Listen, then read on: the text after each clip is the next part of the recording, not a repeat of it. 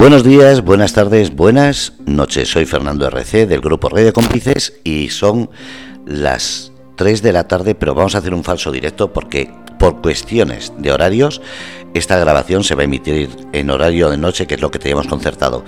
Aún así, gracias al invitado y, como no, a la gente que va a estar ahí escuchándolo. Se trata del músico Al Dual. Al, buenas tardes. Muy buenas, ¿qué tal amigo? ¿Cómo estamos? Pues contento porque después de, unos años nos volvemos a reencontrar aquí y además en una entrega de premios. Pero vamos a ir por principio. Eh, Al Dual. Mucha gente recordará esa entrevista, pero habrá gente que no. Entonces, ¿quién es Al Dual? Bueno, Al Dual es un músico muy comprometido, ¿no? No solamente con el rockabilly y rock and roll, sino con la música de raíz americana y bueno, como decía en otras ocasiones, el rock and roll es algo que, bueno, es un sentimiento intrínseco, ¿no? Que, nace sin, precedentes y casi que le debo toda una vida, ¿no? Y, bueno, y empecé desde muy pequeñito eh, a, formarme con viajes, a través de viajes y, estudios, profesores, Estados Unidos. Y la verdad es que con mucho amor, ¿no? Sobre todo respeto y honestidad a, a la música, ¿no? Pero además murciano. Murciano, eso es, de, un barrio de Murcia, el barrio del Carmen, y, bueno, y muy contento ¿no? de, ser carmelitano. Como decimos aquí en la radio, desde Murcia para el mundo y en este caso el mundo para Murcia. ¿Qué te ha, qué te ha repercutido la música para que la gente vaya entendiendo los reconocimientos y premios que has tenido? ¿Perdón? ¿Qué es lo que te ha repercutido la música para ti? Para que así la gente entienda cómo es que una persona de Murcia haya acabado recibiendo los reconocimientos y premios que tienes.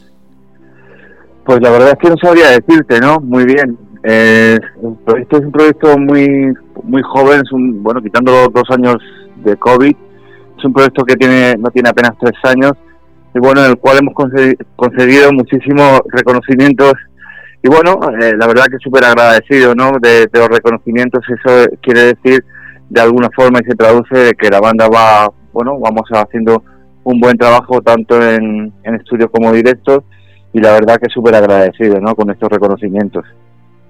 Vamos a ir al 2018, que es cuando eh, tuvimos la primera entrevista. Eh, fuiste elegido el solista mejor de, solista rockabilly del mundo. Eso es, eso fue en, en, el, año 2018 en Estados Unidos, en, Graceland, en Memphis, Tennessee. bueno, el, el, Ameripolitan es como un Grammy, pero a la, ha atribuido la música de raíz americana. En nuestro caso competíamos con, con Levi Dexter y Art Adams. Y bueno, y sorpresa para nosotros que nos llevamos ese, ese importante premio. Y bueno, la verdad es que a, a raíz, pues todo cambió, a raíz de ese premio cambió todo a colación y hasta el día de hoy también. Y la verdad que contentísimo, ¿no?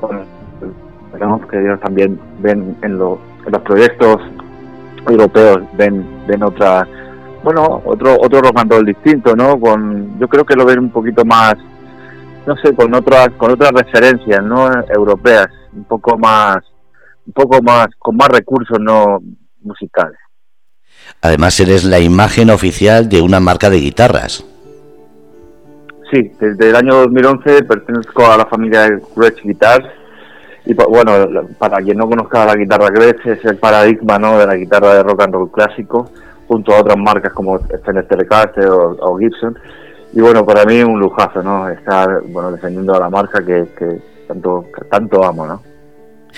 ¿Qué significa ahora mismo el cambio, por ejemplo, de estar eh, en Estados Unidos en la cuna del rockabilly, del rock and roll, a de repente eh, intentar eh, hacer un nombre aquí en España? Porque claro, a nivel internacional eras muy conocido y de repente dices, me vuelvo a mi tierra. ¿Cómo fue ese cambio? Es que no, te, perdón, es que no te oigo bien. a ver, decía que cómo es el cambio de estar siendo reconocido a nivel mundial y de repente venir a España donde la música rockabilly no es tan conocida y entonces cuesta muchísimo. ¿Cómo ha sido ese cambio? Pues la verdad es que es, normal ¿no? que en Estados Unidos, incluso en México diría yo, y en Europa se, tenga otra consideración al rock and roll clásico.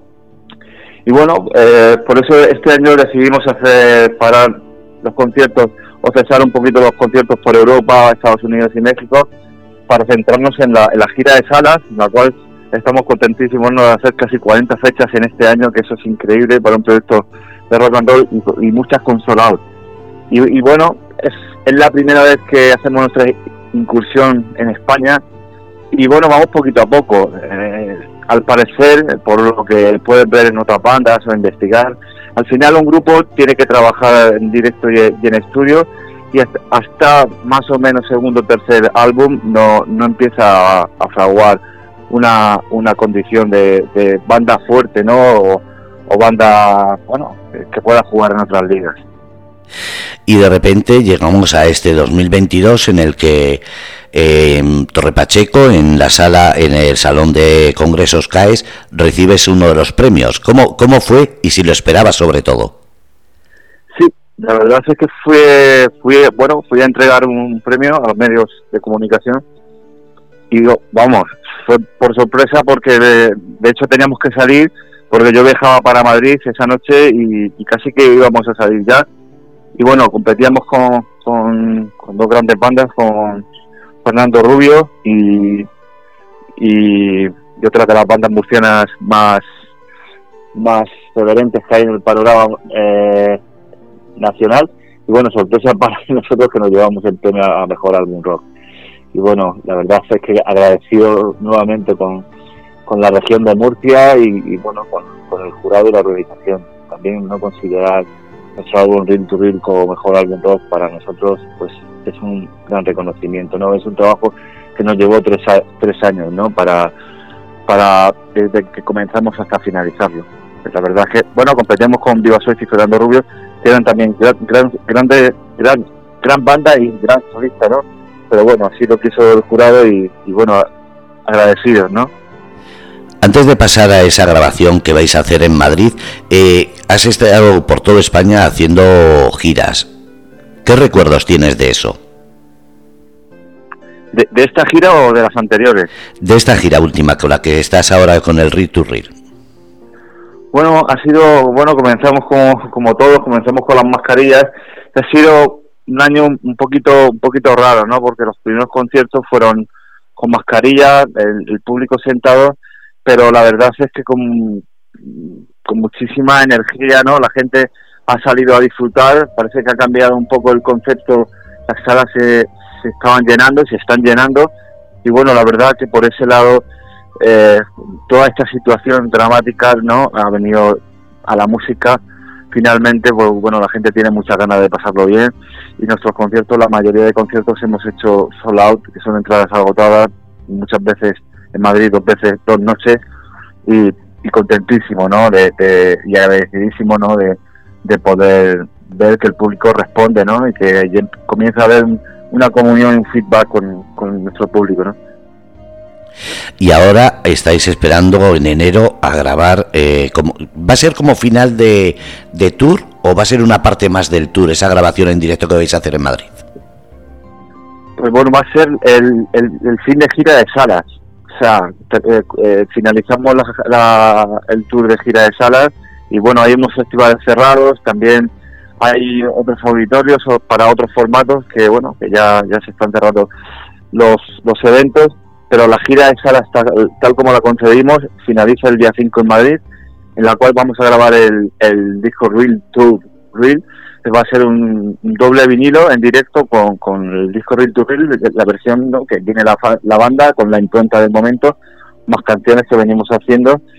Y bueno, va a ser la verdad una noche muy especial, ¿no? Noche de Reyes en Madrid, Sala Sol, pues con muy poquitas entradas que, nos quedan. Así que eh, desde aquí también, eh, pues quisiera invitar ¿no? a todos tus oyentes, a todos los oyentes, a que si tienen la oportunidad de, venir el día 5 que vamos a estar en la, Sala del Sol y para nosotros es un placer no poder registrar esa impronta de la banda no en el mundo eh, cultural referente a los conciertos crees que en ese sentido se está dando igual demasiado auge a cierto tipo de música y por ejemplo al rock and roll se le está olvidando un poquillo sí sí claro daos, cuenta que el rock and roll en, España vino muy, bueno, muy tarde y no es nuestra música de cabecera.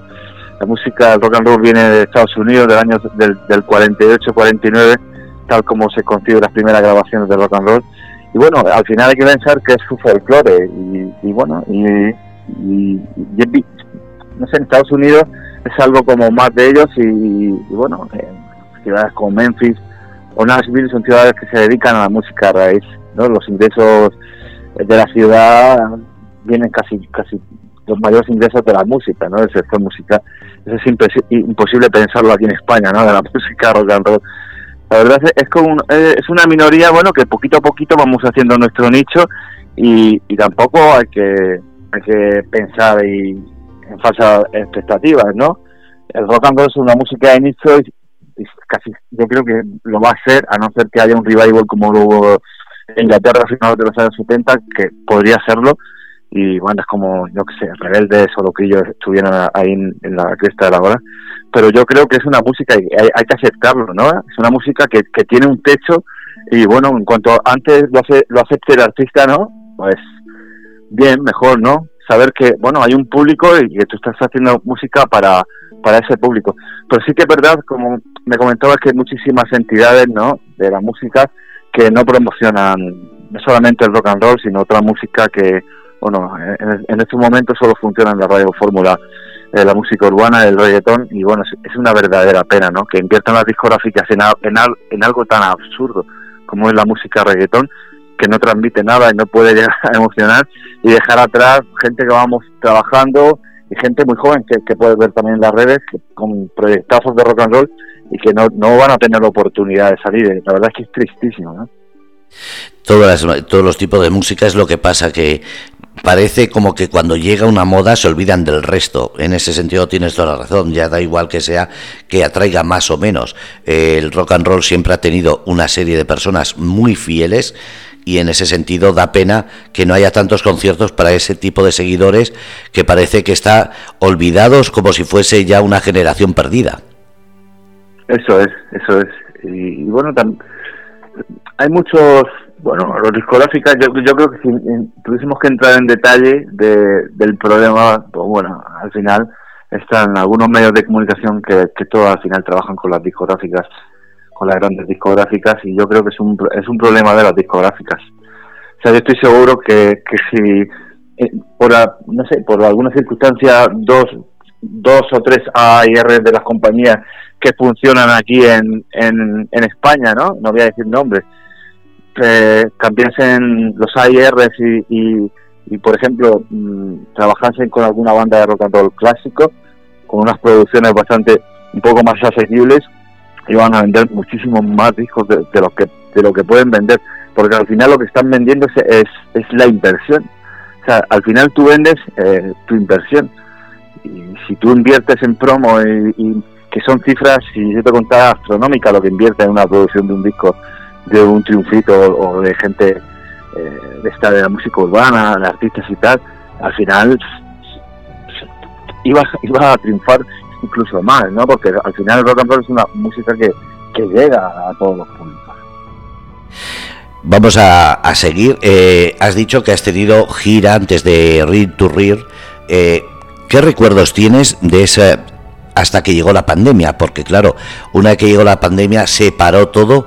En ese sentido, ¿cómo fue ese principio de, etapa antes de la pandemia y cómo fue la pandemia para ti y para, y para el grupo? Porque fue eh, de repente estar eh, encerrados todos, no había ningún tipo de, concierto. ¿Cómo fue? Bueno, la verdad es que para mí fue un masazo, porque bueno, yo solo me dedico a la música, me dedico solamente a este proyecto y, y lo llevo haciendo desde que tenía 11 años. Entonces, bueno, no solamente de, la noche al día desaparece tu proyecto, sino que desaparece la industria musical en el mundo. Y la verdad es que, bueno, fue una época bastante dura. Mm, económica en todos los aspectos, ¿no?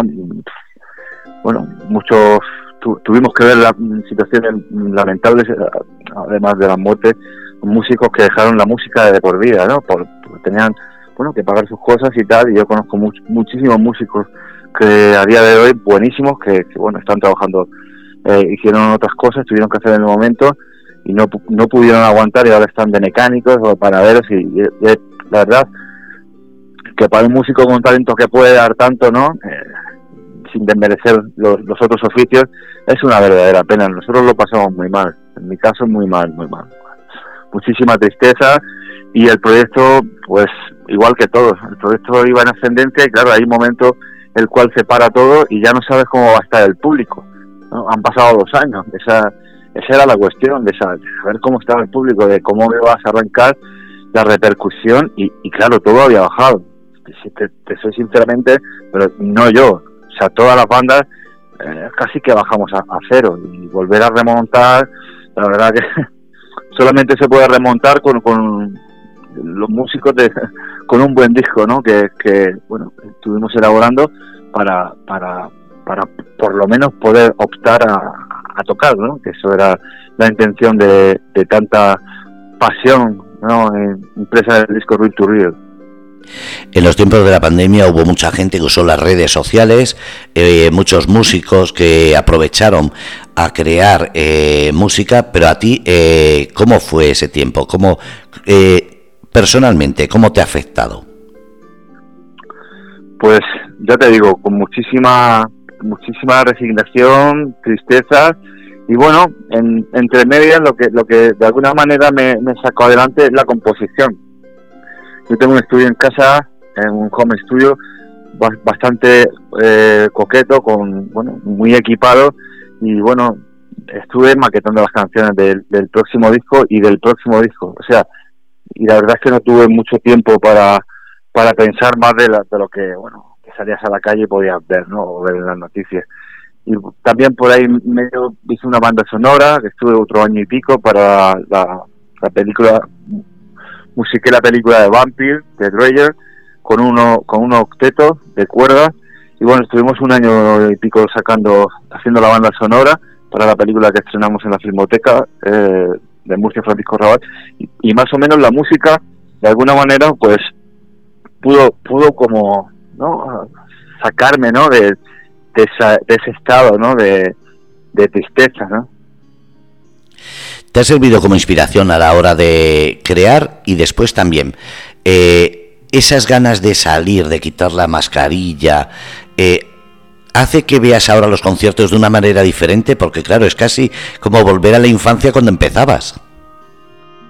Sí, sí, no sé si para todo el mundo, la, verdad es que eh, los humanos olvidamos muy rápido, pero en mi caso sí que no solamente esa percepción, eh, me ha cambiado totalmente la percepción de, de todo, o sea, no solamente, sobre todo de los momentos y del presente, ¿no? Y de los conciertos, no solamente los conciertos, ¿no? Eh, la verdad es que cuando cualquier cosa que hago, por lo menos intento estar al loro y intento tener todos los sentidos puestos, porque, porque claro, han sido dos años y pico sin poder disfrutar y bueno, eh, se agudizan los sentidos, ¿no? Y, valora uno más lo que lo que tiene y ese presente que está pasando o está ocurriendo, ¿no?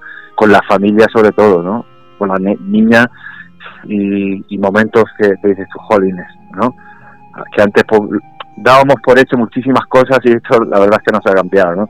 Los conciertos es igual, cuando sabes a ver un concierto o vas a tocar, nosotros lo estamos disfrutando muchísimo más porque somos conscientes de que todo se puede acabar ¿no? en un segundo.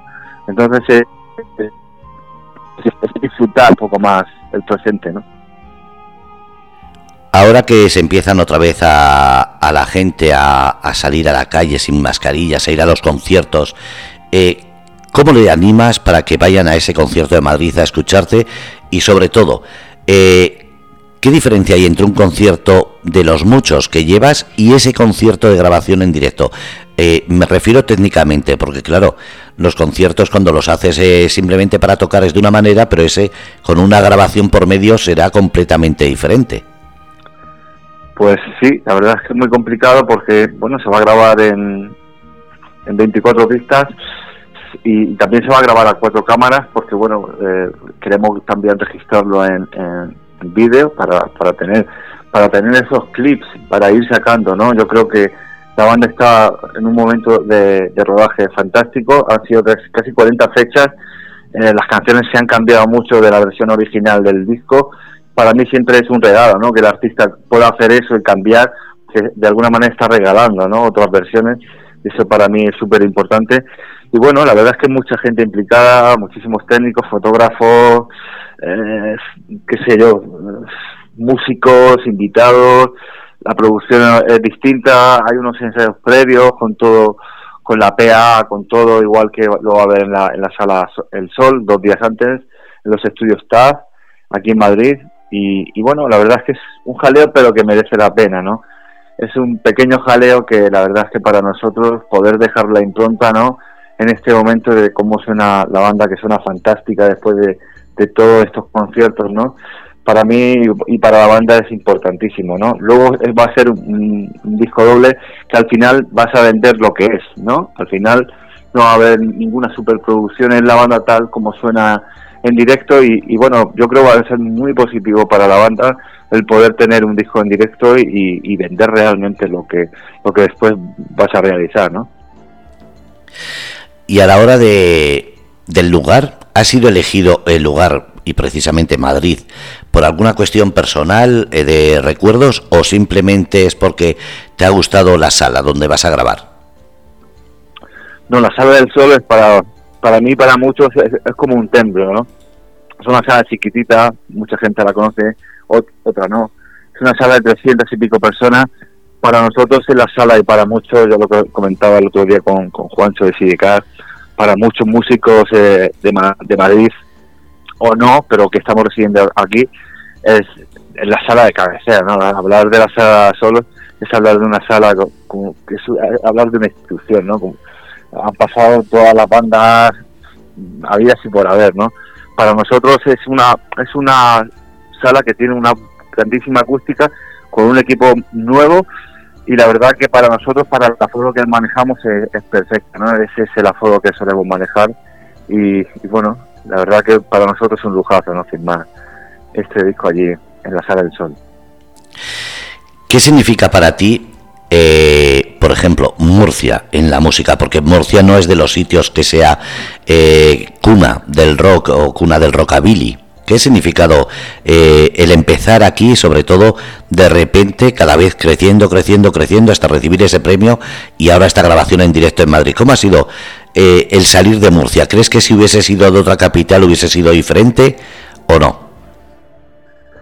Pues no sabría decirte porque no, no, no pude probar los años que los ocho años que llevo aquí en Madrid no los no los he vivido en Murcia. Debería haber haber vivido eh, las dos épocas en, en, en ese instante no mm, lo que sí te puedo decir que eh, todas las discográficas están aquí todas las productoras están aquí. Y bueno, también te puedo decir que en Murcia en los últimos ocho años está creciendo muchísimo a nivel artístico, laboral y, hay muchísimas eh, empresas que se dedican a, al audio al montaje de videoclips, también discográficas, sellos discográficos y, la verdad es que hay muchísimo movimiento musical solo ahora, de toda la vida, pero sí que en Madrid ocurre todo muy rápido, ¿no? En Madrid cualquier es una ciudad con, con muchísimos más habitantes y con, bueno, al final va todo más rápido y sí que va todo con mayor inmediatez. En un momento dado puede sonar el teléfono y puede ser televisión española para que en media hora, como ha pasado bastantes veces con el proyecto, o cualquier otra otra otra cadena, ¿no? O emisora, en media hora tienes que estar en, en, en los estudios, ¿no? Eso, claro, eso no pasa, no pasa allí después todos los músicos, la mayoría de músicos que nos gustan, la mayoría de bandas están en Madrid, ¿no? Cualquier concierto, la actividad que hay en Madrid, no, evidentemente no es la que está en Murcia. Y, bueno, la verdad es que ah, durante este tiempo han, ocurrido cosas chulas, ¿no?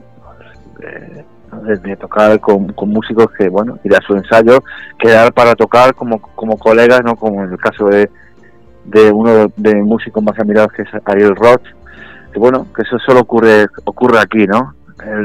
Él, como otros residen aquí y sí que pueden ocurrir esas cosas, encontrarlos en, otro bar y poder, tocar el jam session, no sé, la verdad es que Madrid me gusta, no fue una ciudad que en la cual me vine por el tema musical, sino porque conocí a mi mujer y me casé aquí. O sea, que no tiene nada que ver, pero sí que es una gran ciudad como Barcelona, Valencia o Murcia. Y para la música, yo creo que es, para el mundo de, la música es ideal, ¿no? El estar aquí. Lo has dicho en varias ocasiones, desde los 11 años, tocando música, tocando rock. Eh, pero ¿y la guitarra? ¿Qué cambios ha pegado eh, el sonido de la guitarra? Porque ahora como imagen eh, tienes que, tener una guitarra concreta, pero ¿cómo empezaste? ¿Cómo? Porque es difícil para la gente imaginar el rock and el rockabilly, el rock and roll hace ¿cuánto? ¿20 años? ¿25? Pues, eh, ¿cuándo empecé a tocar? Cuando empezaste a tocar el tipo de guitarra que usabas hasta los cambios que haces actuales, porque me imagino que ese, ese cambio habrá sido tremendo también. Sí, sí, aunque siempre, bueno, como te decía, que el, sentimiento del rock and roll es infranqueable, ¿no? Es como que algo te posee. Y siempre lo tuve claro. La primera guitarra que tuve fue una española, pero después sí que cambié a guitarras de caja, ¿no? Guitarras para hacer rock and roll clásico no, qué, sé yo, la guitarra de, Chuck Berry, ese tipo de guitarras de semi-hollow, de semi-caja, siempre me han encantado y, siempre he tocado con ese tipo de guitarras, con doble cateway o, con un cateway. Y bueno, sí que he ido cambiando, la forma de tocar. La verdad es que con los años, no sé, eh, también gracias a, las nuevas tecnologías, eh, pues conseguimos investigar sobre, sobre los grandes guitarristas que no vienen de los 60 ni de los años 50, viene de final de los años 20, eh, años 30, ¿no? años 40. Y gracias a las tecnologías, a mitad de trayecto de, mi evolución, pues sí que pude indagar, aparte de, viajar por Estados Unidos y, aprender de guitarristas locales, que también me hizo bastante, pues pude, pude investigar ¿no? los grandes guitarristas y de alguna manera, al final, todos están los pioneros, ¿no? ¿Para qué te vas a, poner a, trabajar o a sacar o a estudiar guitarristas modernos, ¿no? Siempre yo he sido de los que piensa que hay que investigar en las raíces, ¿no? Para después sacar tu propia conclusión. Lo que los pioneros realmente escuchaban años 20. O sea, Elvis escuchaba a la familia Carter, por, ponerse un ejemplo, ¿no? O guitarristas como Han Carlan o Jimmy Bryan, que son los guitarristas cabeceras de, la, de las grandes grabaciones de Nashville, escuchaba a Carl Kress o a, Charlie Christian. Yo soy de los que piensa que, bueno, hay que investigar en los pioneros, finales de los años 20, años 30, para poder desarrollar un, lenguaje, por lo menos un poco exclusivo, ¿no? Que no suene, aunque todo se parece, porque no, no hemos venido a inventar nada, pero que sea un lenguaje rico y exclusivo, ¿no? Es, lo que lo que pienso y a lo largo de toda mi trayectoria he intentado no beber de, de los pioneros. Se suele decir que somos quienes somos con todo lo que hemos vivido. Cuando estás ahora en este 2022, ¿de quién te acuerdas? Porque habrás conocido todo tipo de músicos, todo tipo de, componentes, de grupos, de, de, gente que ha estado a tu lado. ¿Quién es el que te viene a la cabeza o quiénes te vienen a la cabeza? ¿O lugares? Artistas, te refieres a guitarristas, ¿no? Sí, todo, guitarristas o lugares eh, que digas, en este sitio soñaba con tocar y he tocado. ¿Qué recuerdos? Porque ya en esta trayectoria tienes que tener algunos puntos que digas, eso fue un sueño hecho realidad. Bueno, hay mucho, la verdad es que estoy súper agradecido con la asistencia con Dios, el poder haber tocado, para, para que quien no conoce el proyecto, el primer concierto que del proyecto fue en Graceland, en Estados Unidos, donde nació él, donde se crió Elvis, ¿no? Donde nació el rock and roll. Eh, fuimos nominados y, al final ganadores del premio y no teníamos banda y bueno, tocar en el corazón del rock and roll en Graceland, ni más ni menos para nosotros eh, ante un público americano y ganar el premio ha sido de los momentos más idílicos ¿no? y más bonitos de nuestra carrera. También tocar en Las Vegas es un escenario que, que es un escenario soñado, ¿no? Es el, es, el lujo, ¿no? Es donde los grandes crooners, Sinatra, eh, los grandes, ¿no? Sammy Davis Jr. Y, tocar en, uno de los festivales más potentes que hay en el Viva Las Vegas, Rockabilly Weekend, para nosotros eh, un lujazo, ¿no? Y, y, llenarlo, ¿no? Llenar la sala. Hay muchos, hay muchos momentos mágicos en, en la vida del músico, también encuentros con otros músicos que por por suerte, ¿no? Coincide si puedes llegar a tocar juntos, ¿no? Como, como con John Paul hace muy poquito que estuve en España, cual tuve la suerte de poder tocar en la Sala del Sol, con él algunas canciones.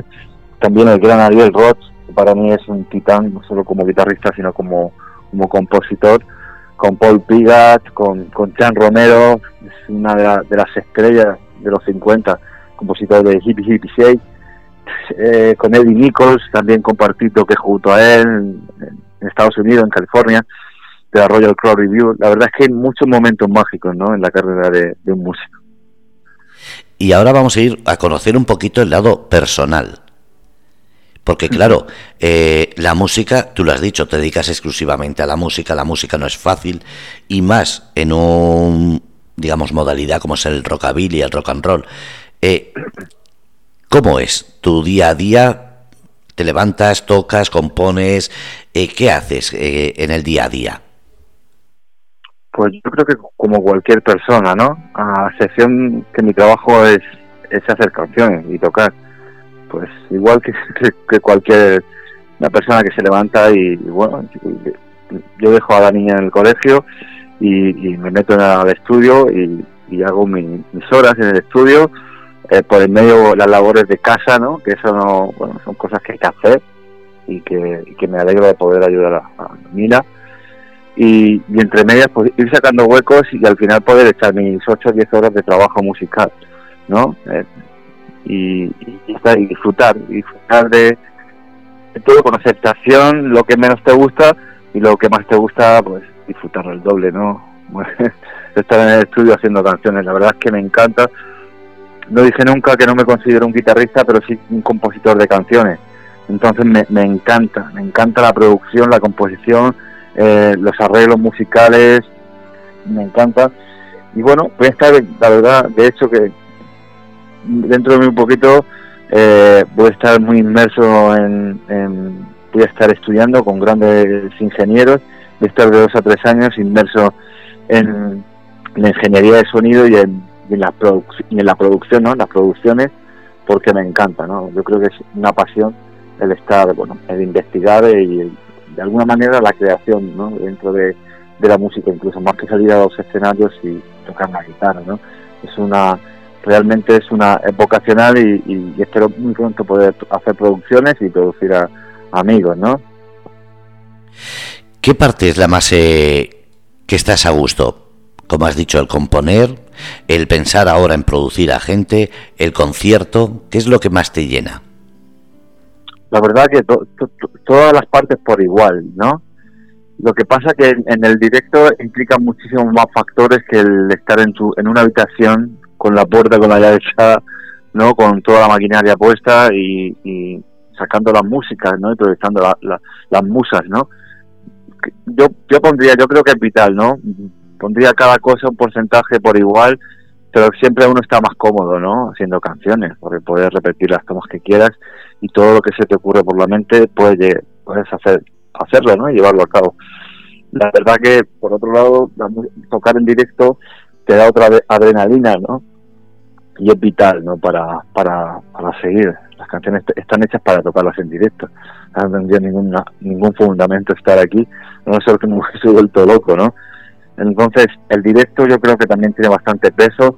Nos encanta tocar, nos encanta mm, disfrutar con, nuestro público y, hacerle llegar pues las composiciones. ¿no? Yo creo que todo por igual. Y la vida de un músico no es nada fácil. Estás en carretera, estás eh, de noche. Eh, la familia, ¿cómo influye en esa música a la hora de componer, a la hora de... Porque claro, lo vuelvo a decir, trabajas de noche, eh, te tienes que mover, tienes que andar desplazándote, la familia está ahí, pero se echará de menos, a la hora de componer puede que salga más melancólica, o al revés, estás eh, pensando en esas personas eh, que tienes al lado y estás que sale muy alegre. Entonces, ¿cómo influye a la hora de, estar en, en ruta y a la hora de componer la familia? Bueno, a la hora de componer, pues siempre intento, bueno, aislarme de la familia y, bueno, y poder sacar cosas que no tengan nada que ver con, la familia y o, si, si, lo hago, pues para que sea para, para bien, ¿no? Sacar un, una lectura positiva. Y la verdad que en ruta, pues fantásticamente, ¿no? el día a día en ruta es fantástico, ¿no? Eso es, es una cosa que, que bueno, que no se puede explicar, ¿no? Que no cambiarías de nada tu vida por ni, ni por la vida de nadie. Perdón, es que no oigo bien, perdón que si cambiarías tu vida por la de alguien, sabiendo que te gusta el componer, lo, que disfrutas en familia o que disfrutas en el concierto, ¿cambiarías algo de tu vida? A lo mejor antes del nacimiento de, mi niña podría haber sido, ¿no? Pero una vez que, que bueno, que conoces, bueno, el amor, bien lo sabe todo el mundo que, tiene que tiene hijos, ya no podría cambiar mi vida. No me imagino mi vida, además, sin ella, vamos, en absoluto, ¿no? En otra época, seguro, hubiese preferido mucho haber cambiado la vida con Charlie, qué sé yo, aunque murió muy temprano, ¿no? Con 28 años con Charlie Cristian, o haber vivido en, los años 30, ¿no? Mi, yo soy, si, no soy especialista en nada, pero sí hay, algo que conozco, es el swing, me encanta el, la guitarra swing, el pre-bop, 1938 esa es la época que me, hubiese gustado no vivir eh, del 38 hacia adelante no ver esa evolución de, la guitarra de raíz no que, fue fantástica. Qué bonito. Bueno vamos a volver al Read to Read. Eh, estamos a punto de terminar el año. Empezamos con esa grabación. Qué proyectos tienes después porque claro una vez que lo grabas me imagino que eso tardará un tiempo en, en salir. Pero qué proyectos hay Mira, eh, mientras que, bueno, mientras que está el proceso de, mezcla del disco en directo, el día 20 de, del mes de enero comenzamos con la grabación del tercer disco. O sea, es una forma, ya, que el, mm, tampoco de, alguna manera, eh, o en los discos en directo es un, es un proyecto también muy, muy de técnico, ¿no? Y de, de equipo técnico nosotros solo tenemos que estar centrados para esa grabación de, ese día y al final, pues, el músico no puede estar, por lo menos en mi caso, parado, ¿no? Sabiendo que los, los, los, discos de estudio pueden llegar a durar como Real to Real tres años, ¿no? Entonces, prefiero comenzar con la grabación y, saber cuándo empieza, porque realmente no voy a saber cuándo, cuándo finaliza, ¿no? Por el tema de producción, de arreglos y de cómo se complica al final hasta tal punto como de llevarla hasta el final, ¿no? Como, como lo hicimos.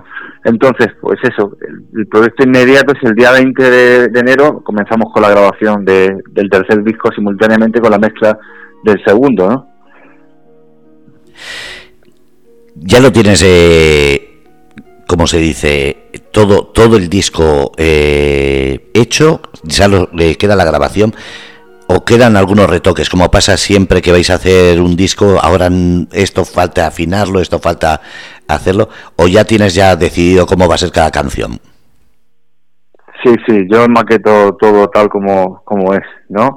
inclusive en las maquetas, no sé si va a llevar el disco de estudio, el tercer disco, pero empezamos con los ensayos ya, intento que esté todo determinado, ¿no? Hasta las baterías, o sea, eh, lo que te decía que, bueno que me encanta la música raíz. No todos los músicos por por suerte es para ellos no porque al final es un martirio no estar con la oreja puesta a ver si la discográfica la Capitol en los 50 utilizaba este sonido de caja en el 51 cambiaron por sellos discográficos eso es una tortura.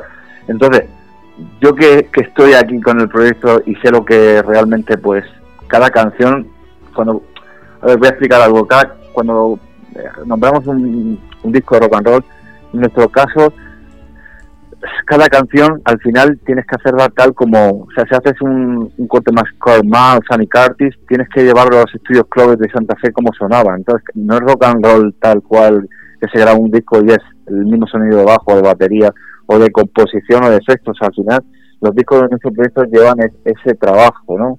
Ese trabajo extra de darle a cada canción el sonido hasta incluso perteneciente a los estudios, ¿no? Como pasó en el, en el, en el disco Real to Real, ¿no? Con, temas como como I Younger. Yo creo que hay que darle a cada canción su, su impronta, ¿no? Y en este en este caso, en el nuevo disco, pues es igual, ¿no? Yo he intentado que esto esté todo determinado, desde los bajos, desde los arreglos de cuerda, incluso las baterías, ¿no? el beat, incluso los fills de batería, porque sí que me gusta indagar, ¿no? Y saber que, los, bateristas qué, tipo de fills se utilizaban, porque van cambiando. Hay que saber que lo que se utilizaba en el 55 no se utilizaban en, los 60, ¿no? Va cambiando la forma de tocar y hay rudimentos que pueden ser anacrónicos y no me gustaría. Entonces, bueno, para, para suerte por desgracia, por desgracia, eso es así, ¿no? Y entonces, bueno, yo, las canciones están, están enmaquetadas y, y bueno, comenzamos con, los con los ensayos después de, del concierto de la Sala del Sol y al día 20 entramos a grabar a los estudios Golden Gen de Madrid el tercer disco. Perfeccionista en todos los sentidos. Al, eh, antes de terminar, ¿qué le, ¿qué le, dirías a la gente, sobre todo para que vayan a ese Madrid a la, grabación? Eh, vuelve a decir el día, la hora y la sala. Y sobre todo, eh, que esperamos que después de la grabación del disco, cuando vaya a sacar, nos des una entrevista para que hablemos de ello. Por supuesto, por supuesto. Estaríamos además encantados ¿no? de poder presentar eh, este disco y, los venideros en tu programa. Y vamos a decir que es en la Sala Sol, nos has dicho en Madrid.